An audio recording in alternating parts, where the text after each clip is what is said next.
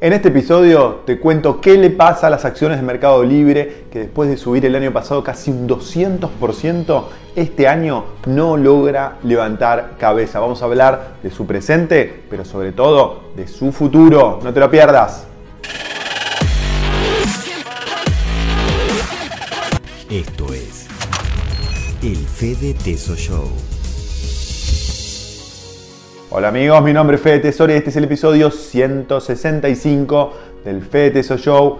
En este episodio te voy a hablar de Mercado Libre, la empresa argentina con mayor proyección internacional que fue fundada por Marcos Alperín hace 22 años y que hoy cuenta con 9.000 empleados en 18 países. Tras tener un año 2020 espectacular donde sus acciones subieron un 193% en dólares, en el 2021 empezó con un muy mal pie cayendo un 21% hasta el momento de grabar este video. Muchos pensarán que se trata de una sana corrección tras un año de locura que se convirtió en una de las empresas que más subió en el Nasdaq, la bolsa de valores tecnológicas de Estados Unidos. Pero en este video me gustaría ir un poco más allá y analizar cómo le fue al negocio de Mercado Libre en los últimos meses, la evolución que podemos esperar para el futuro y cómo esto se podría reflejar de alguna manera en el precio de las acciones.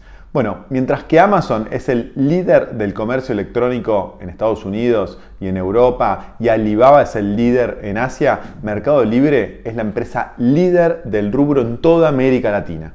En, las principales geografías del continente como Brasil, México o Argentina, Mercado Libre es el líder indiscutible del e-commerce en este continente. Esto tiene un gran valor si además tenemos en cuenta que América Latina es una de las regiones donde más rápido está creciendo la industria del comercio electrónico por Internet, con un crecimiento anual en el volumen de negocios de casi el 37% hasta 85 mil millones de dólares en el año 2020.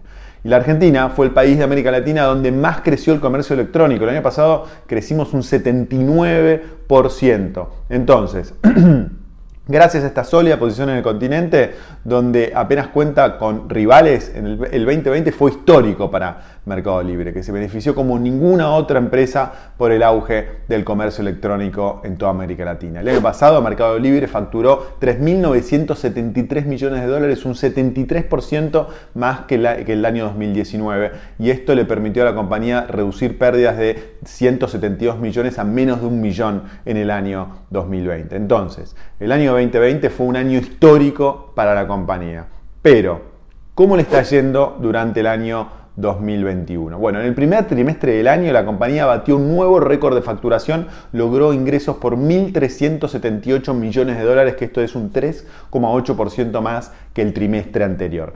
A pesar de la mayor facturación, Mercado Libre tuvo pérdidas importantes de 34 millones de dólares en el primer trimestre cuando el mercado esperaba que la empresa alcance un beneficio de un millón y medio de dólares. ¿Qué pasó? Bueno, varios aspectos contribuyeron a que Mercado Libre no cumpliera con las expectativas de los analistas en cuanto a las ganancias. Bueno, el primero es que el margen de beneficio de la compañía bajó en el primer trimestre del año hasta el 42,9% cuando un año atrás había estado en el 48%. Eh, la compañía Mercado Libre explicó que esta caída en los márgenes se debía a las inversiones en la expansión de su red de venta, así como los mayores costos de logística.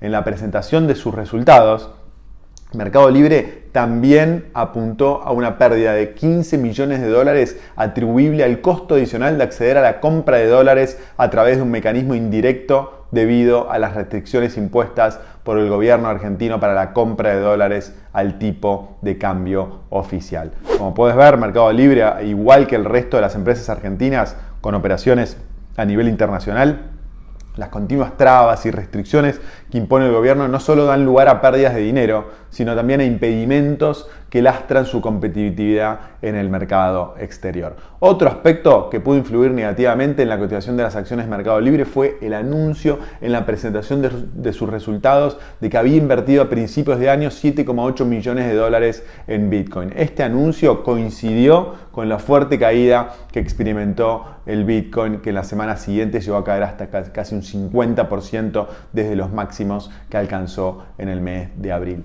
Sin embargo, la realidad es que eh, la inversión de Bitcoin fue muy marginal, sobre todo si tenemos en cuenta que los activos totales de la compañía están valuados en 3.900 millones de dólares, de los cuales 1.200 corresponden a efectivo y equivalentes. Pero bueno, pudo haber tenido un efecto psicológico. El comienzo de 2021 entonces fue algo decepcionante si miramos el precio de la acción, sobre todo tras un 2020 histórico en, en la que Mercado Libre capitalizó la explosión del comercio electrónico en América Latina. Sin embargo, el negocio sigue creciendo en forma muy sólida en todo el continente y la empresa sigue invirtiendo cada vez más para mantener este crecimiento. Recordemos que Amazon perdió dinero por muchísimos años y a pesar de esto el precio de la acción continuó subiendo porque los inversores entendieron que la empresa estaba invirtiendo en un crecimiento muy alto en el futuro. Por eso, si Mercado Libre consigue mantener su posición de liderazgo en el e-commerce de América Latina, como todo indica que va a pasar, eh, este primer trimestre tan solo será una pequeña pausa en el camino hacia mayores subas en el precio de la acción si miramos el mediano y largo plazo. En este periodo de tiempo, siempre el negocio y la acción van a ir de la mano.